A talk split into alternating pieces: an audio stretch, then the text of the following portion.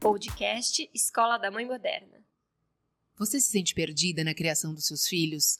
Cansada de tentar seguir as milhares de técnicas milagrosas que você vê na internet? Então esse podcast é para você.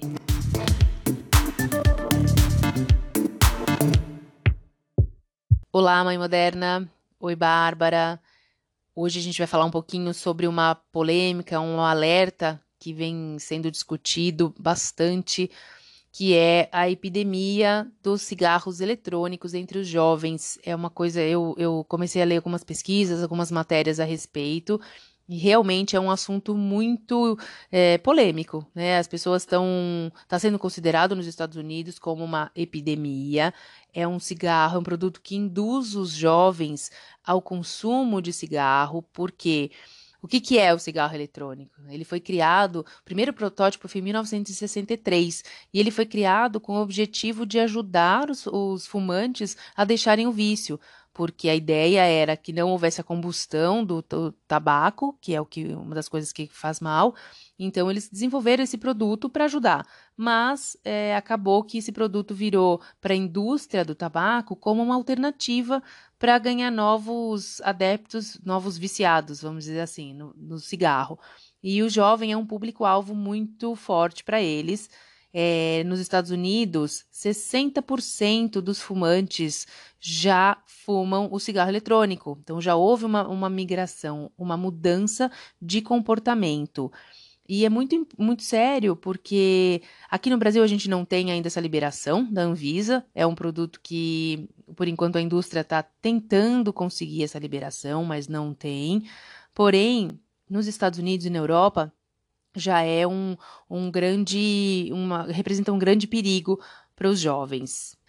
Tem dois fatores que são mais preocupantes dessa história toda. Primeiro, que há um trabalho de comunicação muito forte da indústria do tabaco é, reforçando, criando uma imagem de que é legal fumar, de que é cool fumar esse tipo de produto. Então, eles usam jovens nas campanhas. Fora do Brasil, isso é permitido, mas eles estão revendo. O FDA é, nos Estados Unidos está revendo esse, essa legislação para as campanhas publicitárias.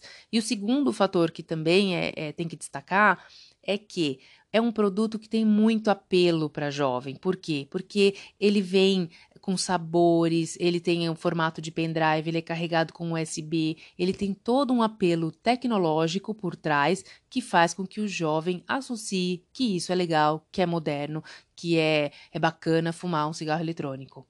Oi, Tati. Pois é, e é importante a gente pensar que a fase da adolescência é uma fase de descoberta, é onde o jovem está tentando criar a própria identidade, está tentando entender o que acontece com ele e com o mundo. E a gente precisa sim se preocupar como esses aparelhos, principalmente que causam danos à saúde, podem influenciar esse momento.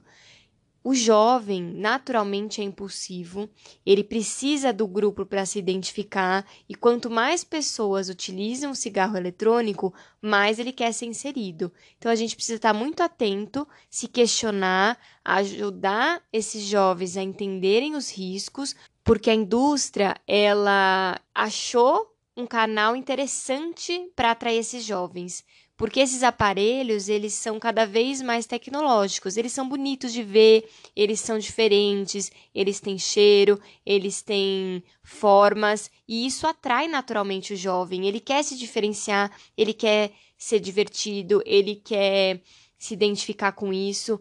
A indústria ela vai se preocupar com as vendas. Ela tem se preocupado com a saúde, mas ainda é muito superficial, o consumo do cigarro ele vem caindo nos últimos anos, até por conta da fiscalização, dos impostos, mas ainda assim o Brasil está entre os 10 países que mais fumam cigarro. Então a gente precisa se preocupar, precisa entender, porque a nicotina e o tabaco é altamente viciante. O cérebro do adolescente, ele ainda está em formação. A gente precisa ficar atento, porque tudo que a gente associa na adolescência à área do prazer é o que a gente vai associar na vida adulta e vai referenciar quando a gente quiser ter momentos de relaxamento, ter momentos de tranquilidade. Então, nessa fase é muito importante a gente tomar esse cuidado.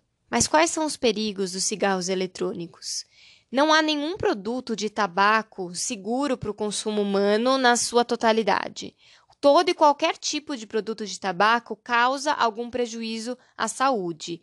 O tabaco ele contém nicotina, que é viciante e isso causa dependência. Ainda não há nenhuma recomendação científica, ainda não há nenhum estudo que comprove que os cigarros eletrônicos não causam nenhum problema à saúde. Pelo contrário, é maléfico e causa dependência. Como você falou, Tati, no Brasil o cigarro eletrônico ele é proibido, mas a gente sabe que é possível comprar pelo mercado paralelo e o que é pior, o mercado paralelo não tem regulamentação e não tem a obrigação de oferecer um produto de qualidade. Saiu um dado do Centro de Controle de Prevenção de Doenças, o CDC, que 75% dos adolescentes do ensino médio já fizeram uso de algum tipo de cigarro eletrônico entre os anos de 2017 e 2018. E um dado para mim que foi muito alarmante é que no ensino fundamental o número atinge quase 50%. Está sendo muito atrativo e a gente precisa ficar atento. Hum. A nossa ideia foi trazer um pouco essa reflexão à tona, até como uma forma de prevenção, porque não é, não é porque não tem no Brasil que isso está longe da gente. Muito pelo contrário, o mundo globalizado hoje aproxima tanto as coisas boas quanto as coisas ruins.